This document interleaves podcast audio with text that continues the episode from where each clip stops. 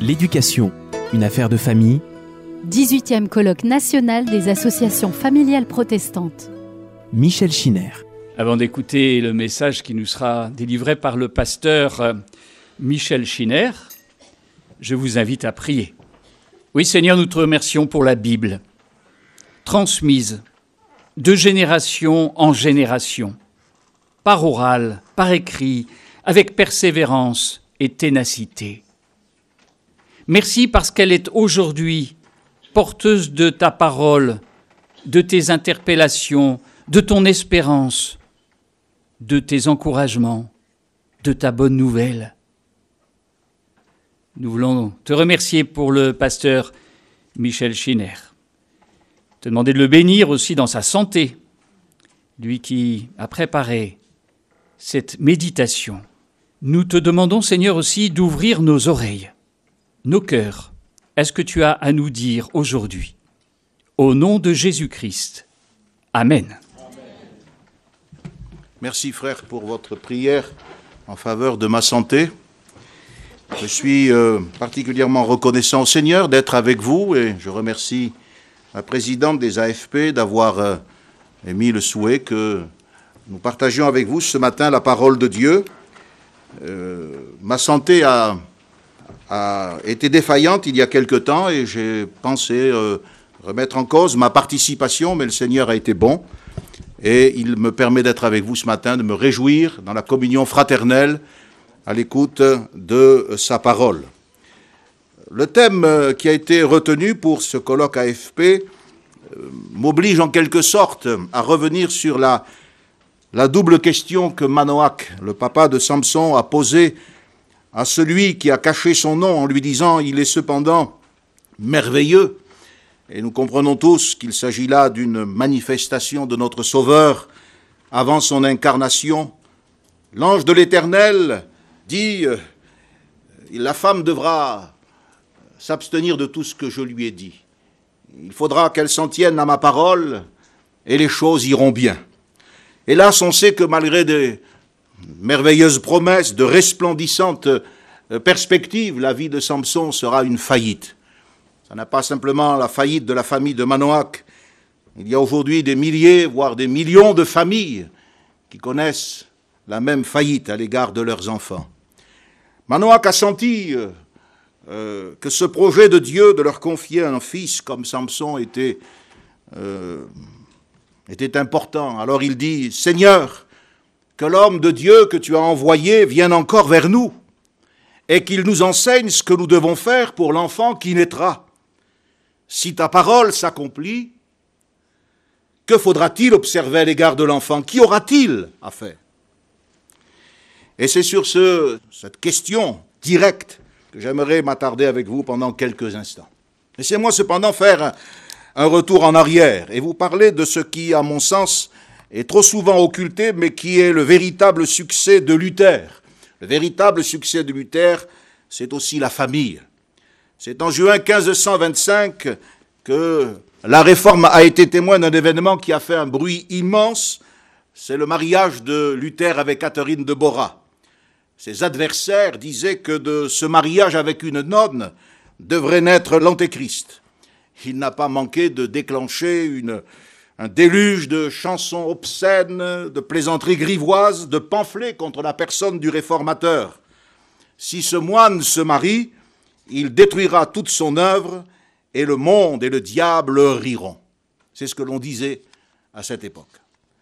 L'historien Michelet se trompait quand il disait que les années qui suivirent le mariage de Luther furent une sorte d'éclipse pour le réformateur.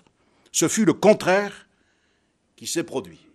L'épanouissement personnel que la vie de famille a apporté à Luther a largement contribué à l'impact de ses enseignements un des plus grands succès de Luther a été sa famille. Le ménage de Luther a été une réussite, car il a conforté, il a incarné les principes que la réforme défendait dans sa lutte contre les vœux monastiques, le célibat des prêtres et les couvents. Luther avait une véritable passion pour la cause de l'enfance. Il disait, Dieu veut qu'on instruise l'enfant, il nous en a donné l'ordre et il nous en demandera compte un jour. Pour lui, le plus grand des crimes était d'abandonner l'enfance.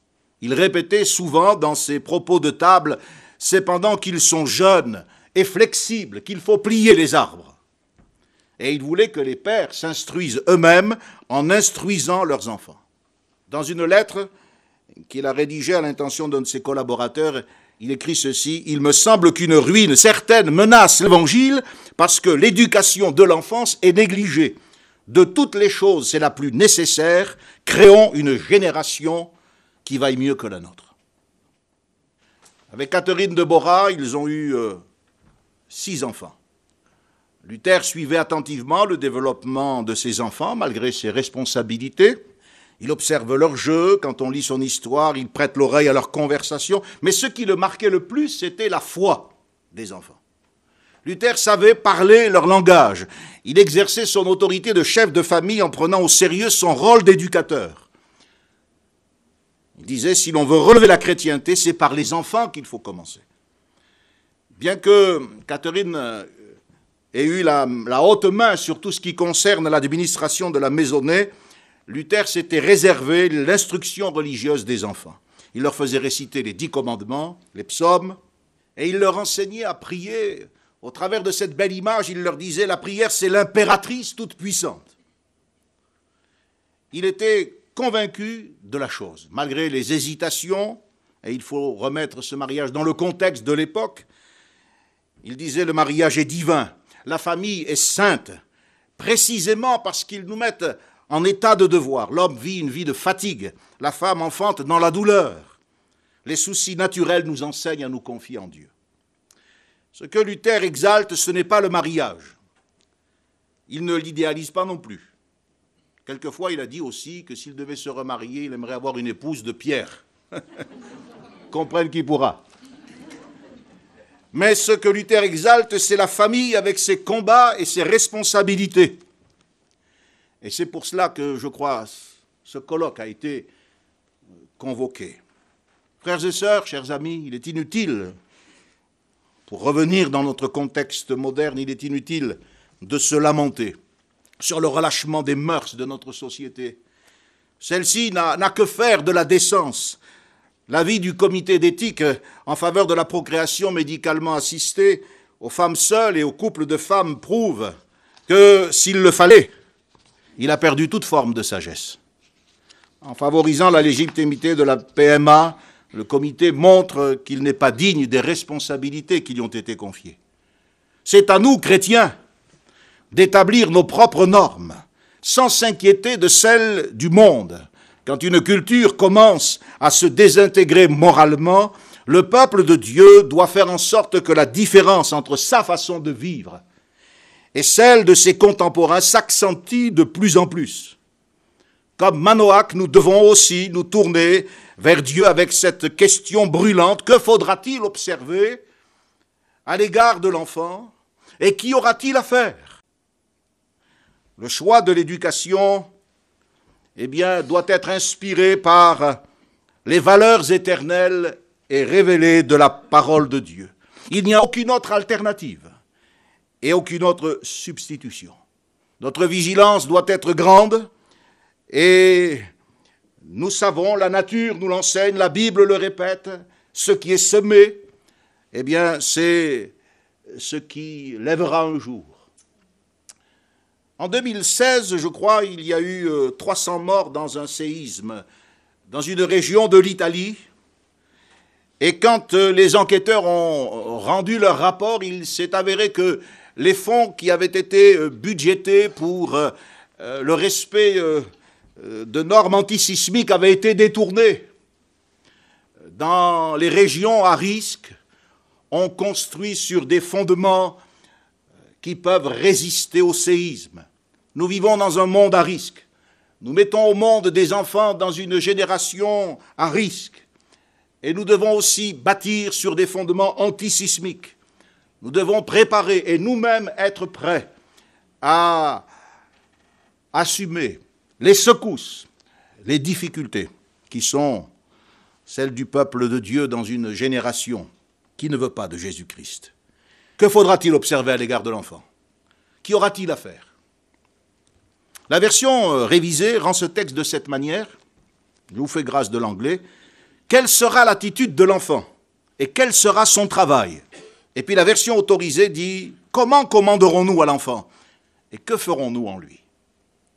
Cela tient à euh, la richesse et à la subtilité de l'hébreu et des termes qui sont employés dans cette question. Je crois que nous avons là un résumé de différents aspects de l'éducation chrétienne. Quand je parle d'éducation chrétienne, il faut se rappeler que l'affection, l'affection que nous portons à nos enfants ne doit pas être un obstacle à leur éducation. Nous ne devons pas confondre leurs caprices avec euh, leurs véritables besoins. Ce n'est pas parce que les enfants sont petits qu'ils ont euh, moins de besoins. Au contraire, euh, leurs besoins sont immenses. Et Jésus nous a, nous a parlé de la condition des enfants. Certains, il fait allusion à l'enfant qui est, à l'enfant qui est méprisé. Gardez-vous de mépriser un seul de ses petits. Il fait allusion à l'enfant qui est incompris lorsque les sacrificateurs sont scandalisés par la louange spontanée des enfants dans le temple, l'enfant rejeté. Quand les disciples sont scandalisés, ils lui disent Mais il faut les renvoyer. Jésus les prend dans ses bras. Et puis Jésus parle de l'enfant scandalisé. Si quelqu'un scandalisait l'un de ses petits, qui croit en moi, il vaudrait mieux qu'on le jette avec une meule de moulin autour du cou au fond de la mer. Et puis il parle aussi de l'enfant perdu. De même, ce n'est pas la volonté de votre Père qui est dans les cieux qu'il se perde un seul de ses petits. Il venait juste de, raconter la parabole de, la brebis, du berger qui cherche sa brebis. Comment Jésus voit-il les enfants? Il les voit méprisés, il les voit incompris, il les voit perdus, il les voit scandalisés. C'est hélas ce que trop souvent l'actualité nous rapporte. Les enfants sont l'un des trésors les plus précieux au monde. C'est aussi l'une des cibles prioritaires du diable.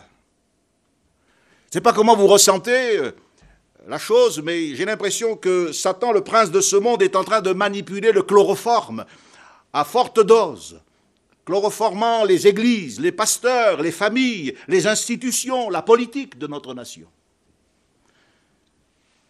pour nous empêcher de voir les enfants comme Jésus les voyait lui-même.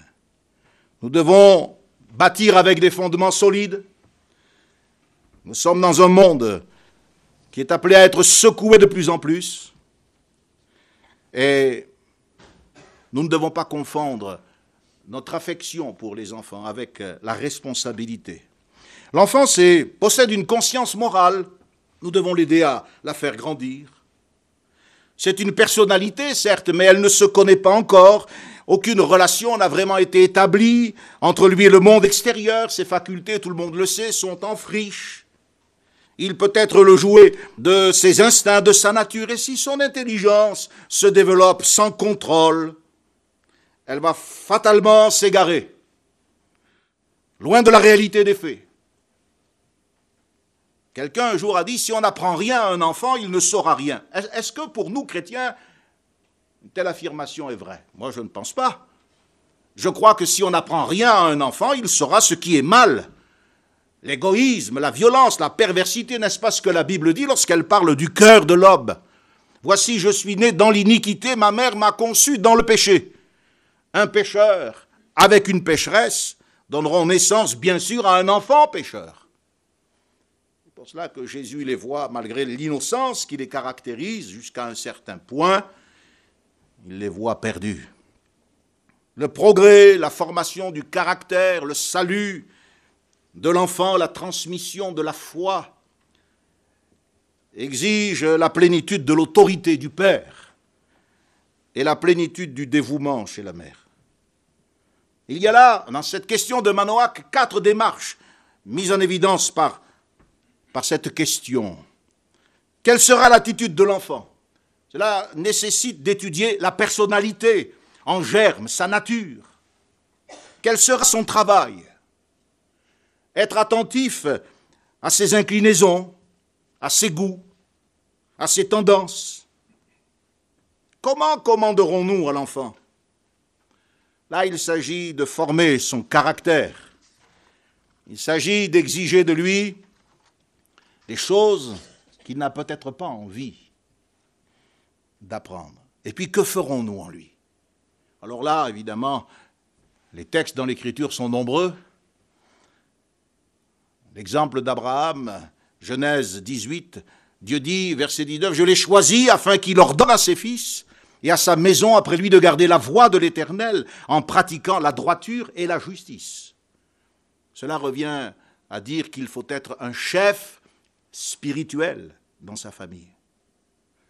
Le livre des Proverbes au chapitre 4, verset 4 nous dit J'étais un fils pour mon père et un fils tendre et unique pour ma mère. Il m'instruisait et il me disait que ton cœur retienne mes paroles.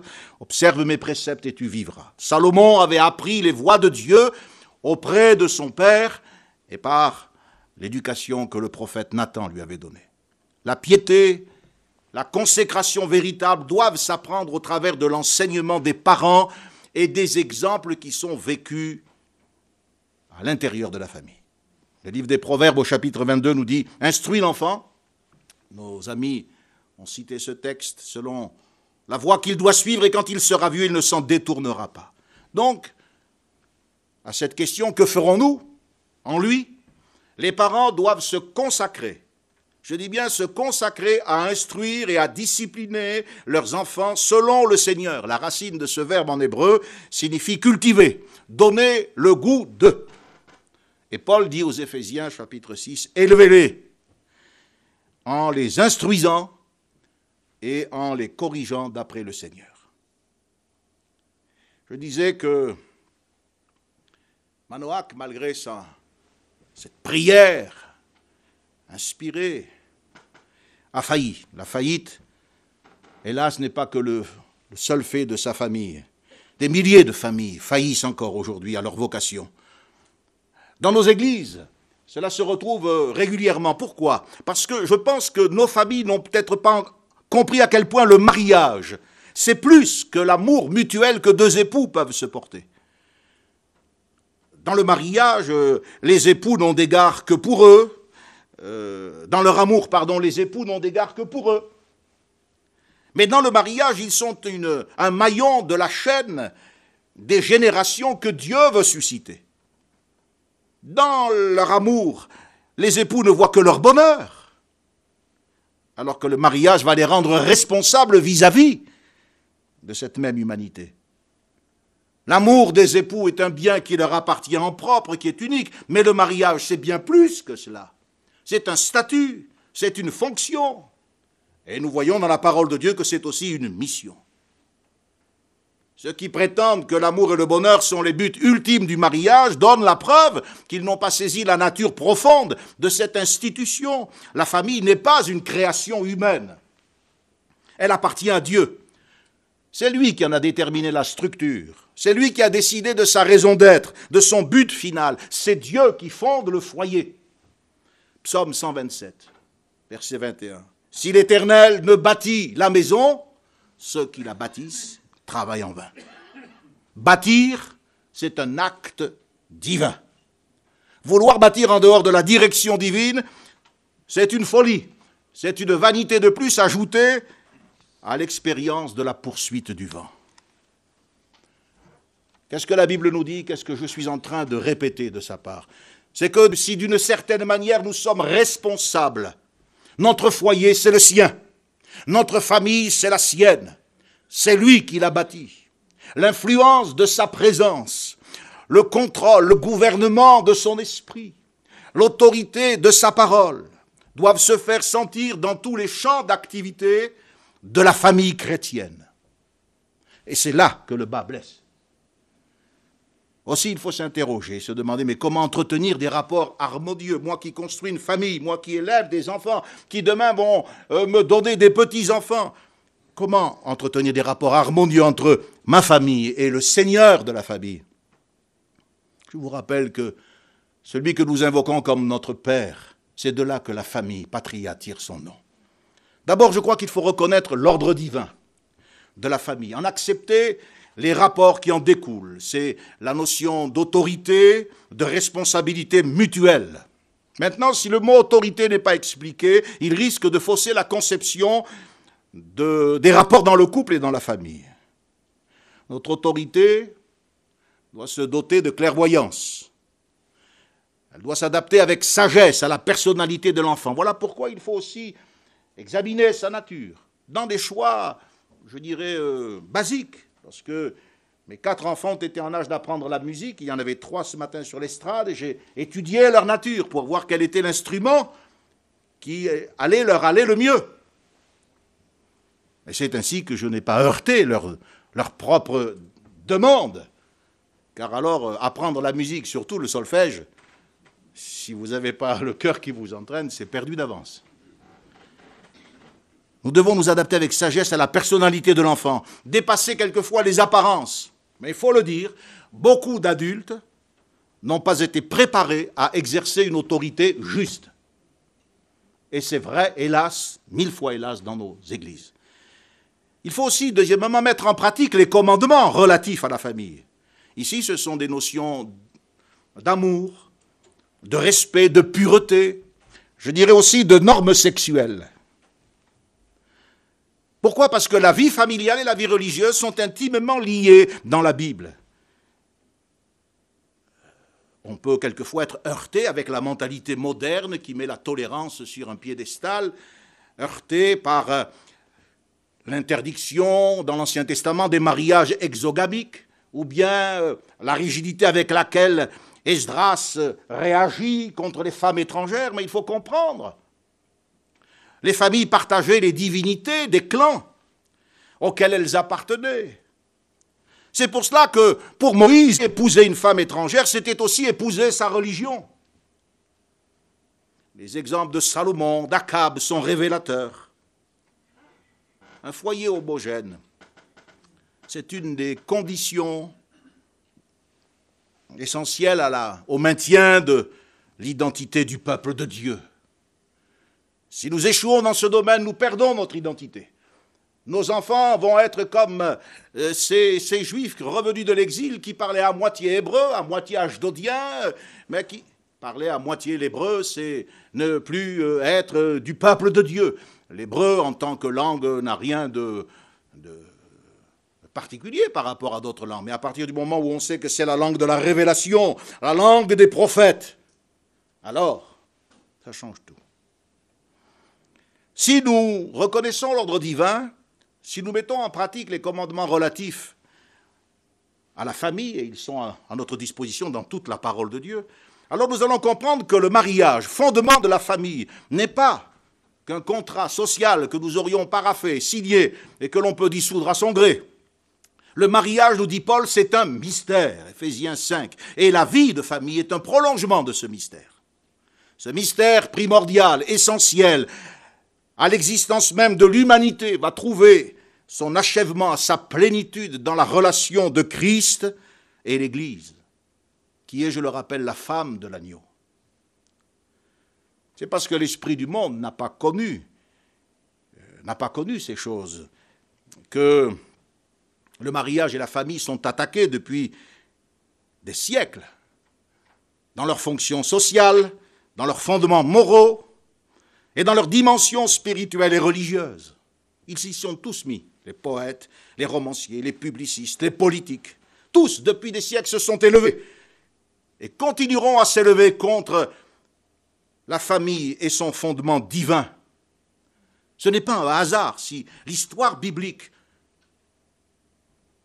débute par l'histoire de la famille et par euh, sa base unique, le mariage monogamique. Alors André Gide peut écrire famille, je vouais, dans ce qu'il a appelé les nourritures terrestres, et moi je dis les pourritures terrestres. Oscar Wilde peut dire que la famille n'est jamais qu'un assemblage de gens ennuyeux qui n'ont pas la moindre idée de la façon dont il faut vivre, mais moi, je veux prouver le contraire. Freud a montré que la famille était le berceau de toutes les névroses. Pour moi, elle est le berceau de l'épanouissement, du bonheur.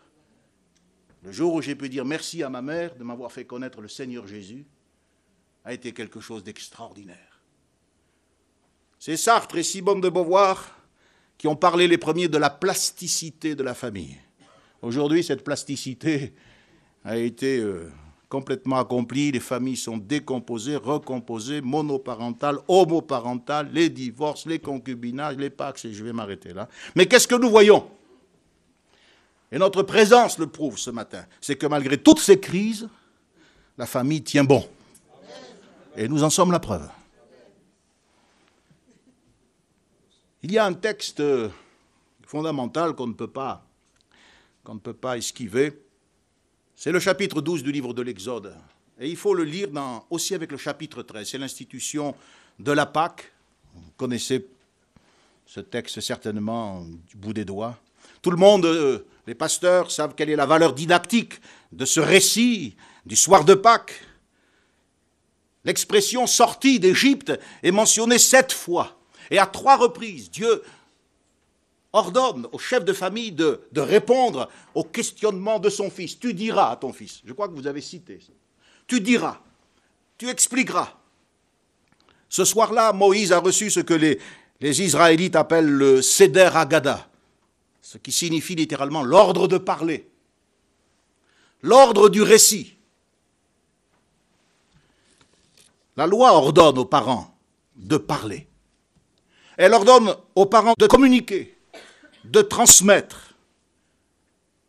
C'est avec la transmission de cette parole qui est en rapport avec le sacrifice de l'agneau. C'est là en effet qu'il est question du rachat des premiers-nés. Ce rachat des premiers-nés qui met l'accent sur la manière dont le sang répond aux exigences divines.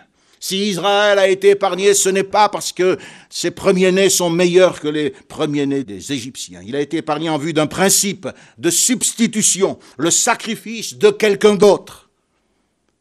Et nous qui avons lu le livre jusqu'au bout, nous savons que c'est Jésus, l'agneau de Dieu, qui ôte le péché du monde, qui est cet agneau de Pâques. Il est remarquable que cet ordre du Seder Agada, a été transmis au sein de la famille. Pas dans une assemblée cultuelle au sens où on peut l'entendre d'une réunion d'église. Tu diras alors à ton fils. Tu diras alors à ton fils. Le terme hébreu, veigakta, signifie non pas dire en racontant, mais dire avec insistance. Ce verbe vient de l'éhagid qui signifie faire savoir avec fermeté. C'est un terme de précision que Dieu emploie. Il est important que le message passe ce soir de Pâques. Les paroles du chef de famille doivent revêtir une, euh, une signification intensifiée, particulière, par rapport à d'habitude, par rapport à ce qu'il dit. Ce soir, il dit quelque chose de spécial. Il parle non pas d'un événement national, la sortie d'Égypte, comme tous les peuples commémorent un événement de ce type, une libération ou euh, un changement de régime. Il parle de l'agneau qui a été sacrifié pour la rédemption d'un peuple. C'est comme si cette nuit, il fallait redécouvrir le sens des mots, peser le poids pour communiquer réellement. La plupart des commentateurs de l'Ancien Testament disent que ce soir-là, la parole est revenue de l'exil. Ils appellent cette période Galout Adibour, l'exil de la parole. Pendant les siècles passés en Égypte, Dieu n'a pas parlé, il a parlé en dehors de l'Égypte. Mais ce soir, on assiste au retour de, l'exil de la parole. Ce qui est important aussi dans le Deutéronome, où il est question de la parole du céder, de l'ordre. Il faut mettre de l'ordre dans ce que nous disons. Il faut mettre de l'ordre dans nos familles. Il faut mettre de l'ordre dans nos vies. Si nous ne voulons pas perdre la crédibilité, qui est le fondement de notre autorité. L'originalité du, Deutéronome, c'est que Moïse s'exprime toujours à la première personne. J'ai fait, j'ai dit, je vous adjure, je vous préviens. Dans les autres livres qu'il a rédigés, on trouve régulièrement Dieu dit ou la parole de l'Éternel fut adressée à Moïse. Ici, c'est Moïse qui s'exprime personnellement. Ce que je vois, c'est qu'il y a le temps de la parole de Dieu et il y a aussi celui de la parole de l'homme. Et dans le soir de Pâques, dans cette transmission, Dieu ordonne à l'homme de parler. C'est à toi de parler. Le Deutéronome, littéralement, Vele Devarim, voici les paroles. Voici les paroles. D'ailleurs, il commence par ce premier mot, voici les paroles. Voici les paroles. C'est un mot qui doit nous arrêter. Moïse était tout le contraire d'un orateur. On se rappelle que 40 ans plus tôt, quand il était question de l'envoyer en Égypte, il met en avant sa difficulté à parler. Mais quand on lit le livre du Deutéronome, on a l'impression que eh la langue de Moïse s'est déliée. Il la prétendait lourde, malhabile, mais maintenant il la manie de façon admirable. Moïse, c'est l'homme qui a acquis la maîtrise du langage. Il n'avait peut-être pas le don de la parole, mais il est devenu un homme de la parole. Et il est devenu aussi un homme de parole. La loi de Dieu, son intimité avec le Seigneur lui ont enseigné le sens de la parole vraie, la valeur du mot authentique. Il connaît la valeur de la parole et la valeur des paroles. Deutéronome 1 est un, chapitre très instructif. Au verset 1 il est dit Voici les paroles que Moïse adressa. Au verset 3, il est dit Moïse parla aux enfants d'Israël. Et au verset 5, Moïse commença à expliquer cette loi. On a l'impression que le Saint-Esprit, qui est à l'origine de, l'écriture, se répète. Voici les paroles que Moïse prononça. Moïse parla. On va voir que la parole est un moyen d'expression. La parole est un lieu de réflexion. Et on va voir que contrairement à ce que l'on oppose, la parole est un acte. Le mot hébreu pour devarim, les paroles, est proche du mot hébreu devorim, qui signifie abeille, Déborah. Si lorsque nous manions le bâton de l'autorité en tant que chef de famille, patriarche, pasteur, éducateur, nous savons le tremper dans le, miel comme Jonathan, les yeux vont s'éclaircir. On va voir clair. Nos enfants verront clair. La parole, tout le monde le sait, spécifie l'homme. Le langage, la parole, est une partie de l'image de Dieu en nous. Et le péché, on le sait, a affecté cette image. Nous vivons dans un monde, le monde de la chute. Tous les aspects de notre existence sont marqués, y compris celui de la parole. C'est pourquoi si l'arme de Dieu, c'est la parole, l'épée de l'esprit, c'est aussi celle que le diable utilise. Et on sait que la parole comme moyen d'expression peut aussi devenir un moyen d'oppression. En fait, les mots vont être à notre image. Il y a ceux qui se croient toujours sûrs d'eux, assurés de leur bon droit, méprisant toutes les conventions. Il y a ceux qui utilisent les mots dont la violence est évidente, ils jugent, ils blessent, et puis il y a aussi ceux qui restent murés dans le silence. Qu'est-ce que c'est que le silence? C'est la négation de la parole. Il n'y a pas d'espoir pour les enfants dans le silence indifférent d'un adulte. L'espoir naît d'une parole, d'une réponse. Tu diras à ton fils.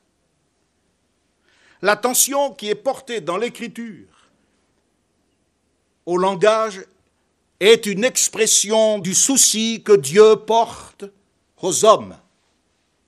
Le souci se traduit par la parole, dédaigner le langage. C'est mépriser l'homme, mais c'est aussi mépriser Dieu, le Père du Verbe qui s'est fait chair.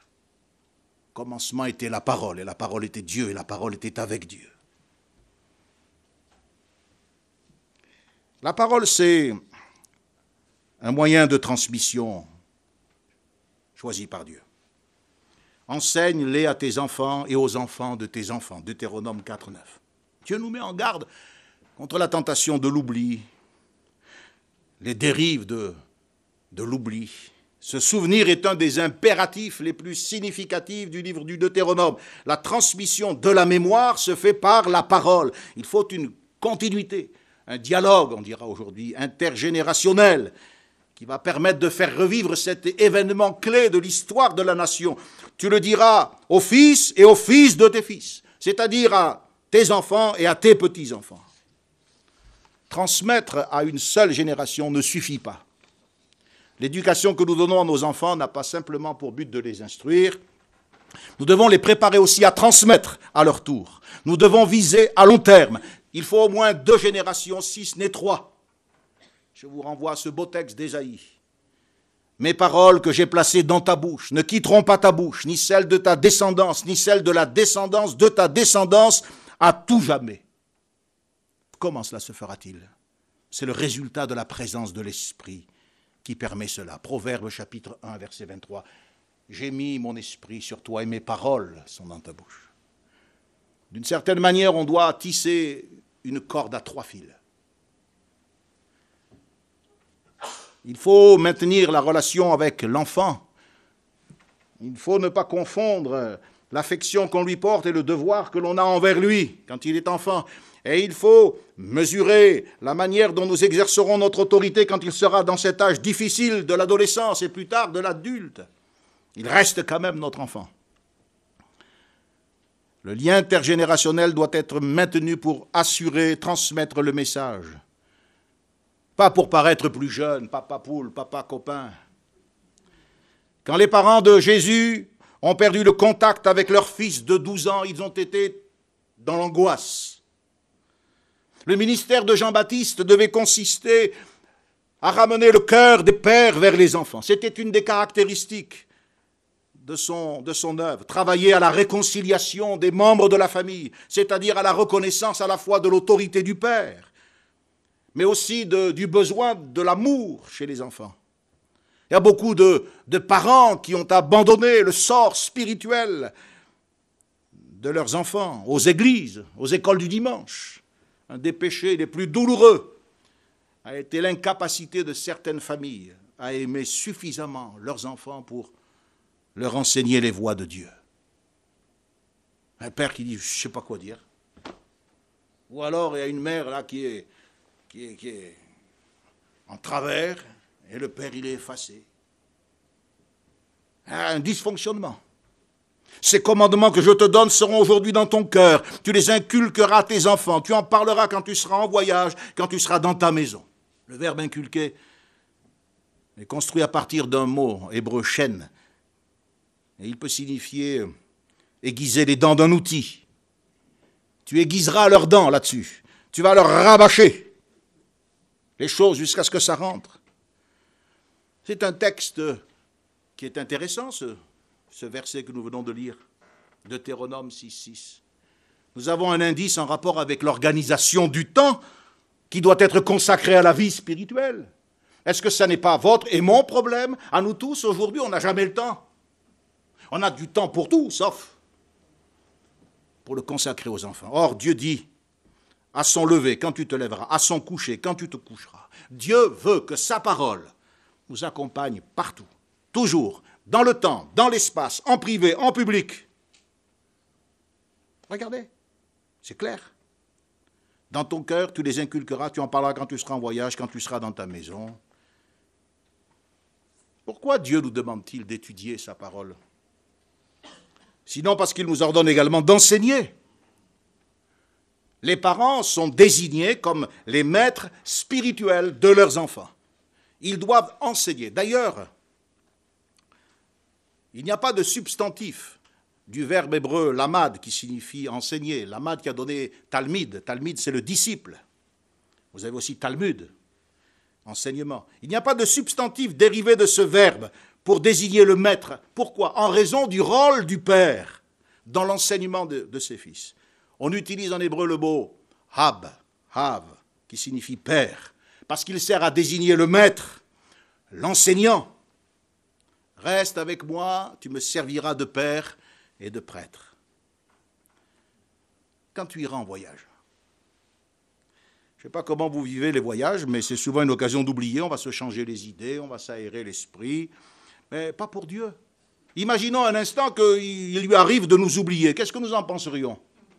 Pour nous, chrétiens, Dieu dit que le voyage est une occasion d'affirmer le lien qui nous rattache à lui. Dieu nous suit où que nous allions. Donc voilà pourquoi nous devons parler de lui, que ce soit à nos enfants, première responsabilité, mais aussi dans le témoignage. La parole que Dieu nous demande d'utiliser, moyen de transmission, moyen d'expression. Parler, ça, ça n'est pas simplement parler de quelque chose. Parler de quelqu'un. Parler, c'est aussi et toujours parler à quelqu'un. Une parole ne peut pas s'entendre sans un interlocuteur particulier. Il faut qu'il y ait une adresse personnelle. L'adresse est une dimension essentielle de la parole.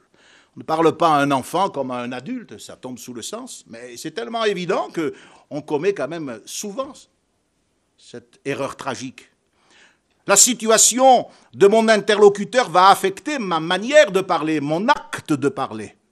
Je ne parle pas à un adulte comme euh, à un enfant, je ne parle pas à un réfractaire comme à un sympathisant.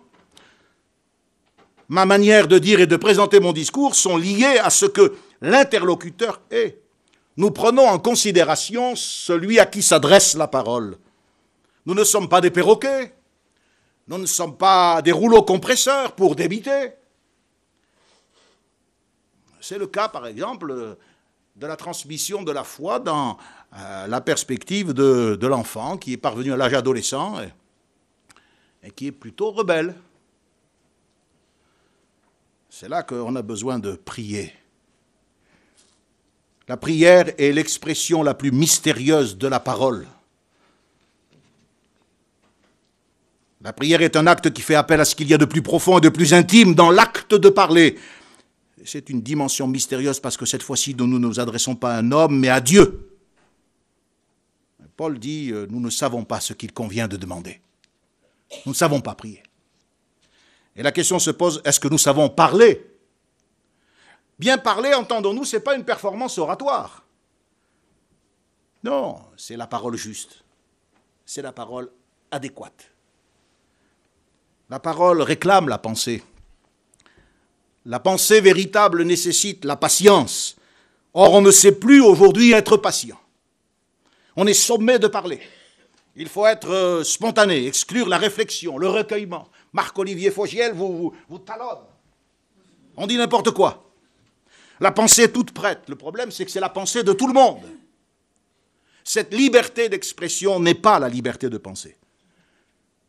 Parce que ce qui caractérise la liberté d'expression, comme le monde l'entend, c'est c'est la précipitation.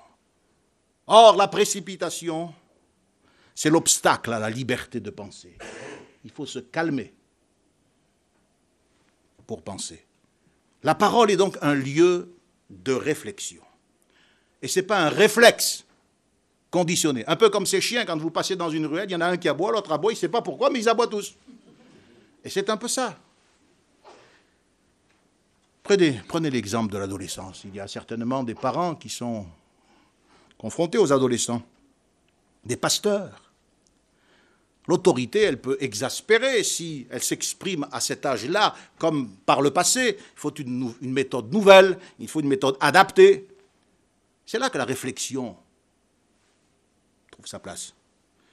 Une autorité qui est faite de conseils, qui repose sur un appel à l'intelligence, et elle ne repose plus sur un ordre brut comme ça a pu être le cas pour un tout petit enfant.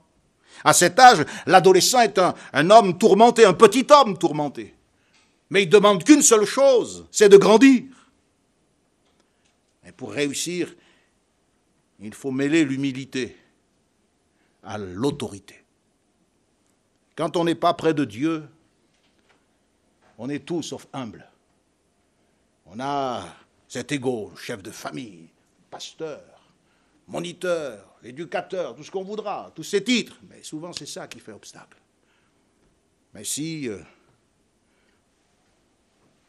on est sensible à la parole de Dieu, si l'Esprit parle par notre bouche, alors on sera non seulement un chantre, mais un éducateur, un pasteur, un professeur agréable à Dieu comme David.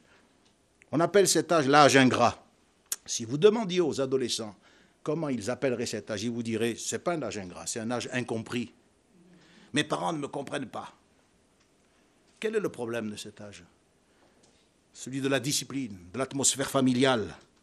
L'enfant trouve de nouveaux modèles à l'extérieur. Alors tout ça, ça nous fait, ça nous fait craindre le pire. Mais en fait, c'est sa vocation qui est en train de se préparer.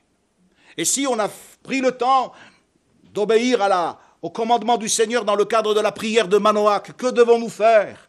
Si on a semé, si on a prié, si on a consacré l'enfant au Seigneur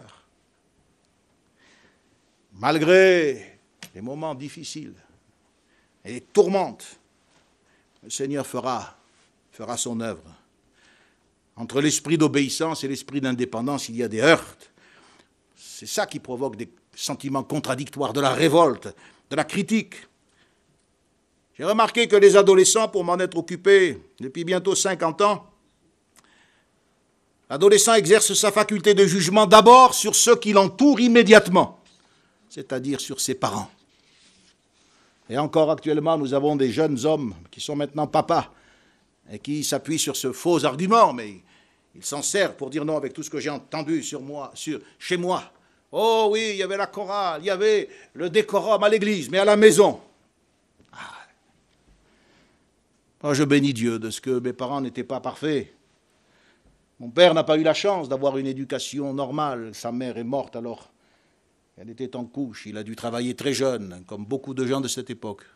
Mais c'était un homme pieux, un homme de prière. Quand il est décédé, des pasteurs sont venus pour dire c'était un ami de Dieu. J'ai jamais entendu une critique, jamais entendu une critique d'un serviteur de Dieu à la maison, jamais. À 17 ans, je suis entré dans le ministère. Un de mes fils est dans le ministère. Mes enfants sont engagés dans l'œuvre de Dieu. On a semé quelque chose qui a porté du fruit. L'âge des défis, l'âge des risques, l'âge de la passion, des livres, oh, quoique maintenant on ne lit plus, mais on joue aux jeux vidéo, on s'enferme sur soi, le repli de sa personne. Comment faire avec cet adolescent? Il est pire que du bois. C'est là que cette dimension de la parole mystérieuse qu'est la prière, et peut-être même de la prière dans l'esprit, la prière avec ses soupirs inexprimables. Ils parleront de nouvelles langues. Moïse parla aux enfants d'Israël. La parole, c'est un acte. Moïse parla aux enfants d'Israël. Parole, lieu de réflexion. Parole, moyen d'expression. Mais maintenant, la parole, c'est un acte. Et il est dit, Moïse commença à expliquer cette loi et dit. Il faut expliquer les choses faut expliquer. À trois reprises, la responsabilité du père est soulignée dans Exode 12 et 13. Tu diras à ton fils lorsqu'il t'interrogera. Ce qui est remarquable, c'est que l'exemple d'obéissance du père va susciter, va engendrer le questionnement des fils. Il y a des parents dont la pédagogie est d'imposer le silence. Silence, tais-toi. Imposer constamment le silence à un enfant, et c'est non seulement anti-pédagogique, mais c'est anti-biblique. Les pourquoi de l'enfant sont indispensables à sa formation, mais c'est Dieu qui se sert de mon attitude pour que mes enfants me disent Mais qu'est-ce que ça signifie ce repas de Pâques? Qu'est-ce que ça signifie ce culte? Pourquoi tu vas aux réunions d'évangélisation? Pourquoi tu ne regardes pas ce film? Pourquoi tu ne te livres pas à cette passion? Parce que j'ai reçu le Seder al-Gada, l'ordre de parler. Et parler, c'est pas simplement débiter des mots, c'est vivre. La parole, c'est un acte. Lorsque vos enfants vous diront que signifie pour vous cet usage, vous répondrez c'est le sacrifice de Pâques. Tu diras alors à ton fils c'est en mémoire de ce que l'Éternel a fait pour moi lorsque je suis sorti d'Égypte. Et lorsque ton fils te demandera que signifie cela, tu lui répondras par sa main puissante, l'Éternel nous a fait sortir d'Égypte de la maison de servitude. Ce que j'ai remarqué récemment en préparant ce message, c'est que le chapitre 12 de l'Exode, qui nous passe dans le contexte de la famille est brutalement, brutalement euh, interrompu par ce chapitre 13. En fait, il y a, les chapitres ne sont pas dans les originaux. Le récit de la sortie d'Égypte est interrompu. Les privilèges sont mis de côté. Tout d'un coup, l'Israélite est remis devant ses devoirs. La merveilleuse délivrance que Dieu a accordée ne doit pas faire passer au second plan les droits de Dieu sur ceux qu'il a rachetés. Qu'est-ce que Dieu dit au chapitre 13, verset 1er Il dit Consacre-moi ton premier-né. Dieu dit à Moïse Écoute, je ne vous ai pas seulement épargné, je vous ai acquis. Je vous ai acquis. Vous êtes à moi. Le verset 2 souligne cette vérité, dit Le premier-né, il m'appartient. Il est à moi. Alors on dit, mais mes enfants sont à moi. Quand ma belle-fille a, nous a donné ses premiers, premiers enfants, je lui ai dit, crois-tu ce que la Bible dit? Il me dit, oui, oui, oui, papy, je crois ce que la Bible dit. J'ai dit, toute la Bible? Il me dit, oui, toute la Bible. Je dis, alors ces enfants sont à moi. Elle me dit, ah non, papy, ils sont à moi. Je dis, ben va vers la Genèse et tu verras ce que Dieu dit au travers de la bouche de Jacob quand il prend les enfants de Joseph et il dit, ces enfants sont à moi. Alors, elle croyait moins la Bible. Ils m'appartiennent, dit Dieu, ils m'appartiennent. Consacre-les-moi. Paul dira, vous ne vous appartenez pas à vous-même. Vous avez été racheté à un grand prix. Au verset 2, il y a encore ce passage qui dit, tu rendras ce culte à l'Éternel. La rédemption, le fait d'avoir été libéré de l'Égypte, et la mise à part ont pour objectif de discipliner le peuple en vue d'un service, le service divin. Nous rendons un culte au Seigneur au travers de notre vie de famille. On ne va pas simplement au culte dimanche matin dans sa paroisse, dans son église évangélique, ménonite ou, baptiste. Non, on rend un culte à Dieu par la manière dont on bâtit sa vie de famille tous les jours. Tu diras, Dieu dit à Moïse, tu diras. On doit parler, on doit transmettre les choses comme d'une expérience personnelle. L'apôtre Paul disait aux Galates, si je vis, ce n'est plus moi qui vis, c'est Christ qui vit en moi. C'est vrai, je vis maintenant dans la chair, mais je vis dans la foi au Fils de Dieu qui m'a aimé, qui s'est livré pour moi. Ce n'est pas simplement un glorieux souvenir, la rédemption d'Israël, la nation qui est sortie d'Égypte. Non, non, c'est moi, c'est je. Tu diras, c'est toi qui dois parler. C'est ton expérience, c'est ton rapport à Dieu. Quand il te voit prier, quand il te voit lire la Bible, quand il t'entend aussi. Et au verset 9, il y a ce passage que les juifs traditionnels encore exécutent à, la lettre ce sera pour toi comme un signe sur ta main et comme un souvenir entre tes yeux. Fameux téphiline. Aux paroles doivent s'associer les œuvres. Un signe sur ta main, c'est l'activité qui est consacrée au Seigneur. La conduite des adultes doit être en harmonie avec leurs paroles. La parole est confirmée par les actes de la personne. Elle n'est pas opposée aux actes. Elle est elle-même un acte. Un souvenir entre tes yeux, là. Cela nous parle du discernement, des choix que nous faisons. Pour avoir de l'efficacité, le témoignage d'un racheté ne doit pas simplement consister en, verbiage, en paroles, en propos. Il doit être cohérent. Nous devons mettre au service du Seigneur notre pensée, le front et notre activité. Voyez, la parole se déplace. Elle se déplace de notre bouche pour atteindre l'ensemble de notre corps. Elle effectue comme un circuit entre la pensée, l'émotion, l'action. Je crois que c'est Platon qui disait que l'exemple était, était non seulement une des méthodes, mais la méthode la plus sûre pour enseigner. Euh, c'est sous réserve. L'enseignement, l'enseignement laïque, l'enseignement depuis les Grecs, a toujours eu pour but de transmettre un savoir, un savoir intellectuel, peut-être un savoir-faire technique. Mais la Bible nous place en face de la responsabilité de transmettre un savoir-vivre. C'est ce qui explique le rôle fondamental que la loi de Dieu doit tenir. Pas des manuels, pas des bouquins, mais la parole de Dieu. Les parents sont perçus au travers de la mission dont ils ont été chargés. Et les enfants doivent apprendre à reconnaître dans leur autorité une délégation de l'autorité du Seigneur. Je vais m'arrêter en terminant sur le sens du mot malédiction. La malédiction, c'est quoi? C'est une mauvaise diction. Mal entendu. Qu'est-ce que c'est? C'est le fait d'avoir mal perçu. L'exemple de Cham, la faute de Cham. La Bible nous dit que lorsque Noé s'est réveillé de son ivrognerie, il a appris ce que lui avait fait son fils Cham. La faute de Cham n'a pas seulement été le fait d'avoir vu la nudité de son père, je pense que la faute de Cham consistait dans le fait de n'avoir vu que cela dans cette nudité. Il n'a vu que cela. Le texte ajoute au verset 22, et il le rapporta dehors à ses frères. Il a réduit son père à n'être qu'un individu, un individu euh, paré d'un attribut sexuel. Or, la paternité, telle que Dieu la révèle dans sa parole, repose sur deux fonctions. Certes, celle de la reproduction, mais aussi celle de la transmission. L'homme est à la fois doté d'un attribut sexuel, mais il est aussi un sujet de parole. Il est capable de transmettre une identité à ses parents, à ses enfants. Et Cham, lui, a réduit son père au seul aspect, en rapport avec la nudité et la sexualité génitrice. La fonction de transmission qui constitue l'identité paternelle a été occultée. Alors il le rapporte dehors, ça c'est important, dehors à ses frères. Cham, c'est l'homme qui est tourné vers l'extérieur. Il n'y a pas chez lui d'intériorité, il vit dehors, il n'y a pas de retenue. Cette intériorité, cette réflexion qui lui aurait permis d'élaborer une parole respectueuse de la véritable identité de son père.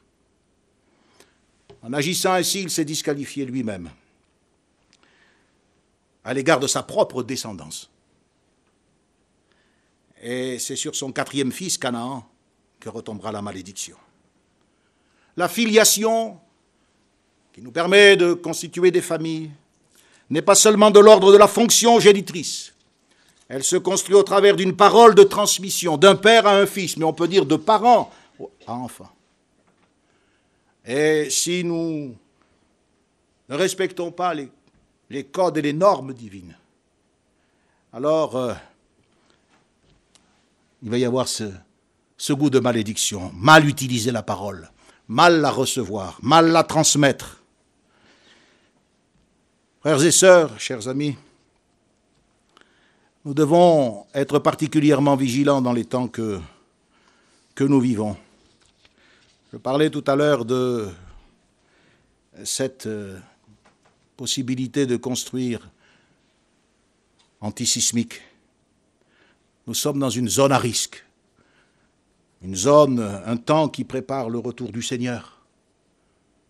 Il y a un Christ qui vient, mais il y a aussi un antéchrist qui est déjà là. Un double mouvement qui échappe à nos politiques, qui échappe à toutes les institutions, qui ne doit pas nous échapper à nous. Alors, euh, j'aimerais que ma modeste contribution à ce colloque et à ce ce culte, puisse au moins nous alerter. Comment bâtissons-nous notre vie et celle de nos enfants? Sur quelle base Sommes-nous suffisamment vigilants? Utilisons-nous la parole qui fait de nous des gens à l'image de Dieu, dans le sens euh, de l'Écriture sainte.